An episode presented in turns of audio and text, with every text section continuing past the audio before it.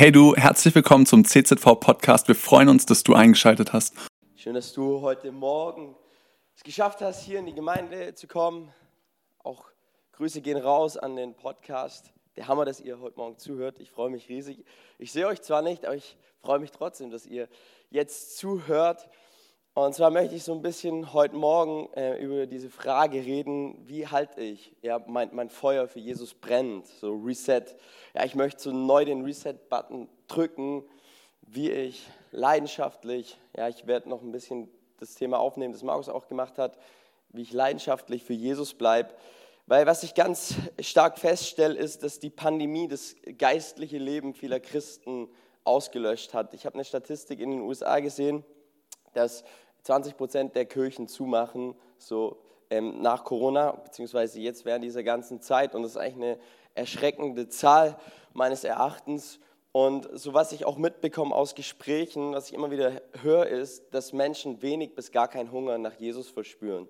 Dass das geistliche Leben so gut wie gar nicht mehr da ist und dass, dass Gott nicht mehr so eine große Rolle spielt. Und ich finde es echt interessant und ähm, ich ich glaube aber, ey, dass, dass in dieser Zeit, gerade in dieser Zeit und gerade durch diese Zeit, dass Gott was Neues in unserem Herzen tun möchte, dass Gott etwas Neues in dir tun möchte, dass Gott etwas Neues in mir tun möchte und uns auch was ganz Neues zeigen möchte von ihm und von dem, wer er ist. Und diese, diese Zeit eher als Chance zu sehen, zu sagen, Jesus, Ey, gerade jetzt in dieser Zeit, gerade jetzt möchte ich eine neue Offenbarung von dir haben, gerade jetzt in dieser Zeit möchte ich eine neue Begegnung haben mit dir, Heiliger Geist. Und ich möchte, dass du mir etwas zeigst. Und ich möchte mit einer Bibelstelle anfangen. Dann später gehen wir auch mehr in den Kontext rein. Und zwar, die steht in Lukas 24, Vers 31.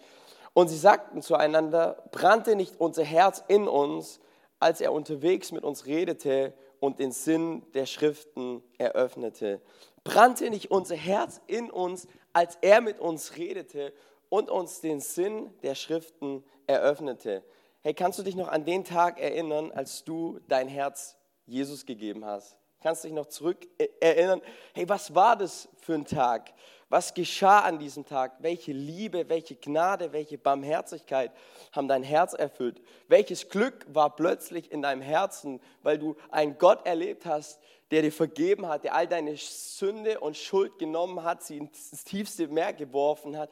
Kannst du dich noch an diesen Tag erinnern? Was war das für ein Tag? Ja, du hast angefangen, plötzlich zu, die Bibel zu lesen und minütlich hast du neue Offenbarungen vom Heiligen Geist bekommen. Eine Offenbarung überholte die nächste. Und hast angefangen, Menschen voller Freude davon zu erzählen, was dieser Gott in deinem Leben getan hat. Du hast dir Zitate von alten Missionaren durchgelesen, die dich, die dich herausgefordert haben, aber die dich auch gleichzeitig ermutigt haben, wie zum Beispiel von George Whitfield, der gesagt hat, mein Name soll vergessen und von allen Menschen niedergetreten werden, wenn nur der Name Jesu dadurch verherrlicht wird. Oder von Jim Elliot, der gesagt hat, Herr, zünde an den toten Reisighaufen, was auch immer das ist, meines Lebens. Gib dass ich aufflamme und für dich verbrenne, verzehr mein Leben, denn es ist dein. Brannte, könnt ihr euch noch daran erinnern, brannte nicht unser Herz in uns, als er uns den Sinn der Schriften eröffnete. Und jetzt so ein paar Jahre später, du bist ein paar Jahre später im Leben unterwegs, im Glauben unterwegs. Und ich möchte dich so fragen, hey, wie schaut dein Herzenszustand aus? Ist, ist da dieses, hey, brennt da dieses, brannte dieses Herz in uns? Ist da dieses Brennen und diese Leidenschaft, die am Anfang mal da war, ist die noch da? Oder ist da plötzlich eine Lebenserfahrung, die du gemacht hast und du merkst so, wow, ja, äh, es ist doch nicht alles so. Brennt dein Herz für Jesus? Ist, äh, ist das Leben zu schnell geworden, dass du in dieser ganzen Hektik Jesus verloren hast? Bist du enttäuscht oder frustriert, weil vielleicht deine Gebete nicht immer erhört wurden? Ist Jesus dir egal geworden, weil irgendwie andere Dinge in deinem Leben wichtiger geworden sind? Und wir wollen ganz kurz zur Geschichte, auch zum Kontext von dieser Geschichte zurückkommen. Und zwar, es, es, es war ein Sonntag, es war, es war der Auferstehungssonntag. Und die Stimmung in Jerusalem, die war jetzt nicht die war jetzt nicht so gut, ja, weil, weil niemand wusste so recht, was ist jetzt mit diesem Jesus los. Da, da war ein Chaos, die Frauen am Grab und irgendwie Jesus ist nicht da und irgendwelche Engel und die Frauen erzählten davon, dass der Herr auch verstanden ist und irgendwie niemand wollte es so recht wahrhaben. Und die Stimmung in Jerusalem an diesem, an diesem Ostersonntag, an diesem Auferstehungssonntag war nicht auferstehlich. Also es war keine gute Stimmung. Jetzt waren da zwei Jünger, die waren richtig frustriert. Ja. Die Jungs, die waren richtig enttäuscht, weil sie hatten irgendwie eine Erwartung an diesen Jesus, die aber nicht erfüllt wurde. Und sie waren auf dem Weg von Jerusalem nach Emmaus. Okay, das war ungefähr eine Strecke von elf Kilometern. Beide einfach wie im Leben, ja, die, die waren frustriert, die kommen, die kommen heim vom VfB-Spiel so und der VfB hat schon wieder verloren und beide liegen, beide liegen sich so in den Armen und, und, und reden über das Spiel und ja, und die Mannschaft hat wieder schlecht gespielt und der Trainer hat wieder schlecht aufgestellt. Ähm, und, und, so waren die auch unterwegs, aber da ging es nicht um VfB, sondern es ging, es ging um Jesus. Und sie haben, sie, haben, sie haben gesprochen über all das, was geschehen ist. Und plötzlich taucht dieser Jesus auf und, und er fragt diese Jungs, aber in diesem Moment erkennen sie Jesus noch nicht. Und äh, Jesus fragt, hey, über was redet ihr da gerade? Und, und sie sagen, hey, Jesus, bist du eigentlich, Jesus, bist du eigentlich der Einzige hier in dieser ganzen Stadt, der nicht mitbekommen hat, was hier in dieser Stadt tatsächlich geschehen ist. Und, und, und diese, es ist so stark, weil diese Emmaus-Jünger erklären Jesus, was mit Jesus passiert ist und waren dabei mit Jesus unterwegs. Und ich dachte mir so, wenn ich Jesus wäre, wie, wie, hätte ich mich da gefühlt so? Ähm, aber Jesus, er spricht dann zu ihnen und er sagt in Lukas 24, Vers 25, da sagte, ihr, da sagte er zu ihnen,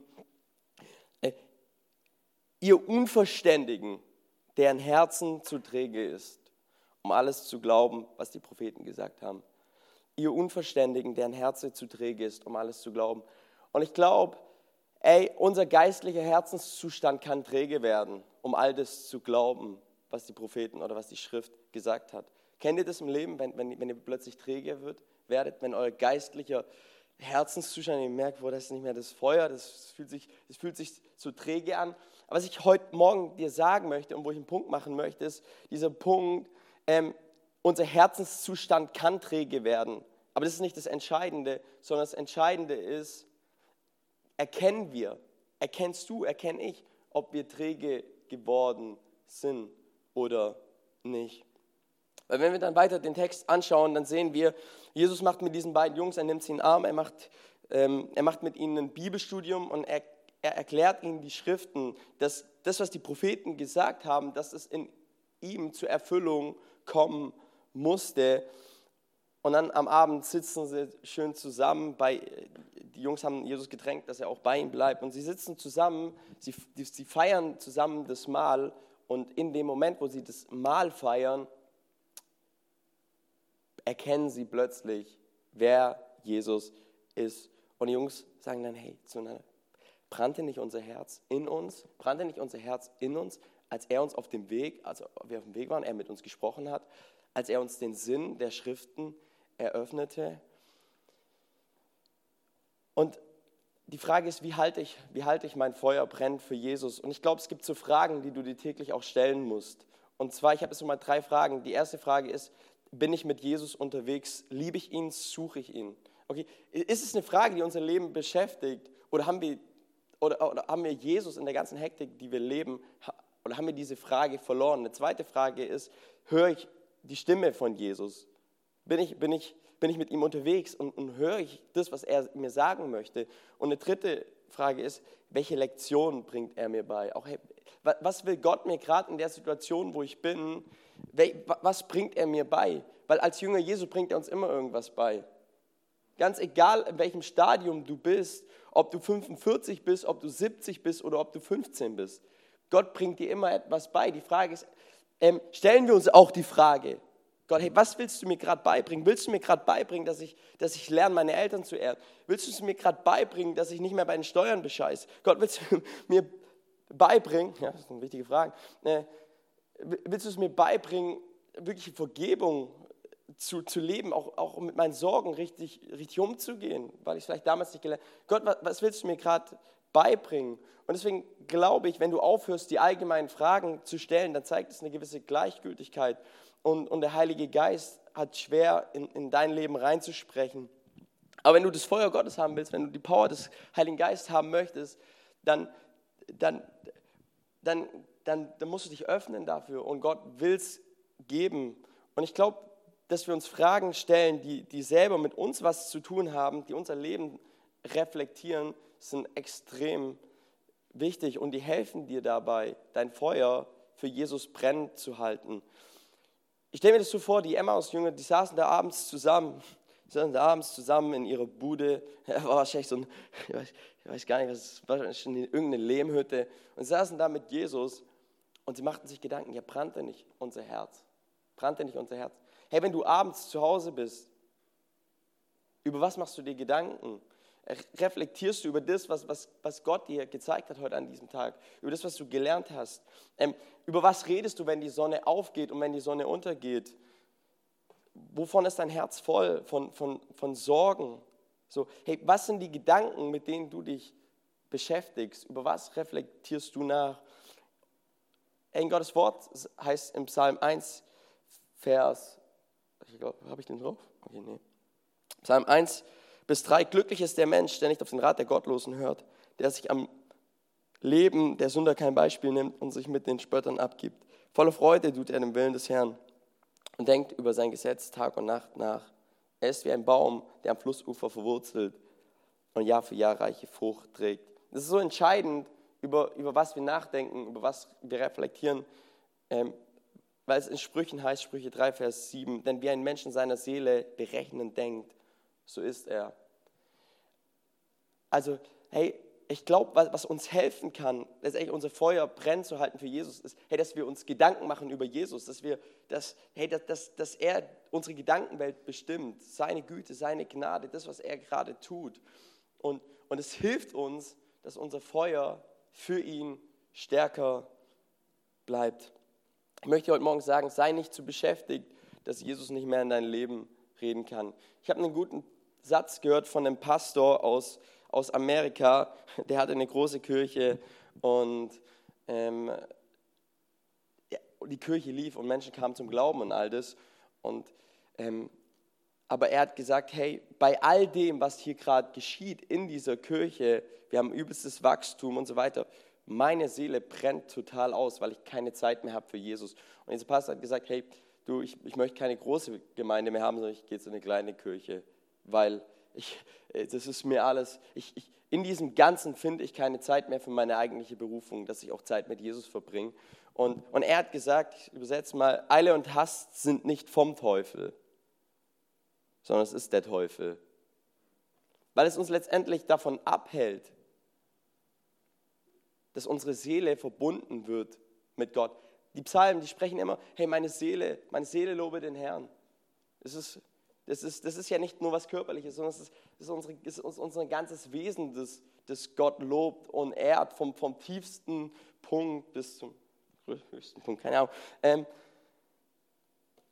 aber das ist so wichtig, dass, dass, dass nicht Eile und Hast unser Leben äh, füllt, sondern dass es wirklich dass es der Geist Gottes ist. Und ich glaube, diese Begegnung tat etwas in den Herzen der Jünger, weil sie eine neue Offenbarung davon hatten, wer Jesus ist. Sie hatten plötzlich eine neue Offenbarung. Ja, stimmt, hey, es ist genau der, der prophezeit wurde über die Zeit weg. Es ist genau der. Und plötzlich, hey, brannte nicht unser Herz in uns. Paulus sagt, ich habe das Evangelium nicht von Menschen gelernt, sondern, und ich habe es mir auch nicht selber beigebracht, sondern Gott hat mir es offenbart. Und ich glaube, das ist ein wichtiger Punkt, wonach wir immer wieder neu uns ausstrecken sollen, nach dieser neuen Offenbarung, die Gott schenkt, dieses neue, frische, wer Jesus ist. Und da kannst du schon echt lange im Dienst sein oder auch nicht. Wichtig, glaube ich, ist, dass unser Herz hungrig bleibt für diese neue Offenbarung. Weil ich glaube, da gibt es noch ganz viel.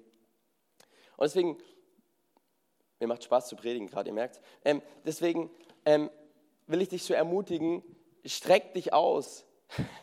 streck dich aus nach, nach einem Durchbruch. Und Durchbrüche geschehen nicht einfach so.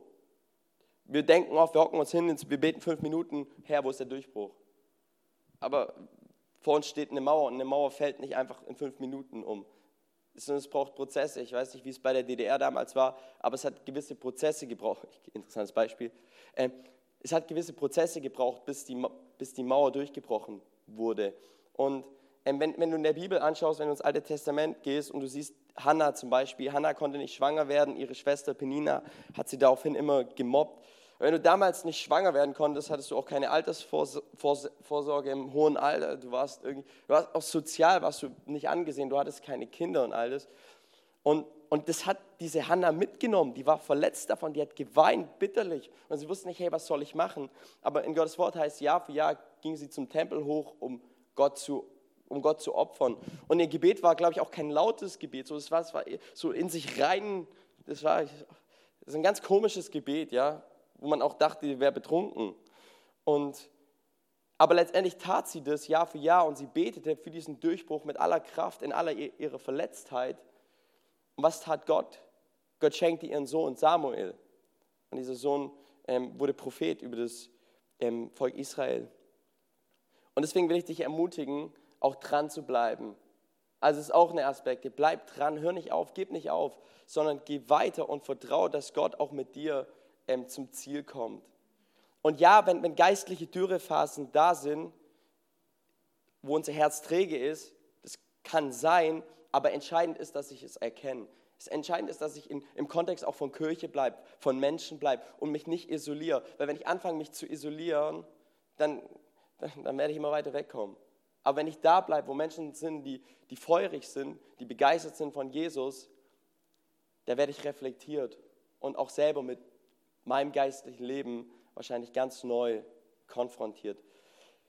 Herr Jesus, ich danke dir von Herzen für diesen Morgen. Ich bete, Herr, dass du uns jetzt allen begegnest in der stillen Zeit. Und danke, dass du gut bist, Herr. Amen. Ähm, ich möchte mit euch, oder ich möchte dich einladen, dass wir in, in die Zeit gehen, hey, wo wir Gott suchen, wo, wir eine Begeg wo du eine Begegnung hast. Vielleicht hat Gott heute was Neues, Frisches für dich, vielleicht auch nicht, aber hey, bleib dran. Äh, ich habe einen Text für euch und zwar, ihr könnt den Text nochmal lesen in Lukas 24, steht er 13 bis 35. Vielleicht kommt euch ja auch noch ein Gedanke, vielleicht spricht Gott ja auch durch diesen Text in euer Leben was rein. Und dann Psalm 1, 1 bis 3, wo ihr durchlesen könnt. Und da werden wir uns eine Zeit nehmen und dann werden wir uns ins Gebet machen für unsere Stadt, für unsere Menschen. Cool, dass du dir unsere Predigt angehört hast. Wir hoffen, sie hat dir geholfen und wir wollen dich ermutigen, auch während der Woche Teil einer Kleingruppe zu werden. Schreib uns einfach eine E-Mail an podcast.czv-kreuzheim.de oder komm einfach am Sonntag in unseren Gottesdienst. Folge uns außerdem auf Facebook oder Instagram für alle weiteren Infos. Wir freuen uns auf dich.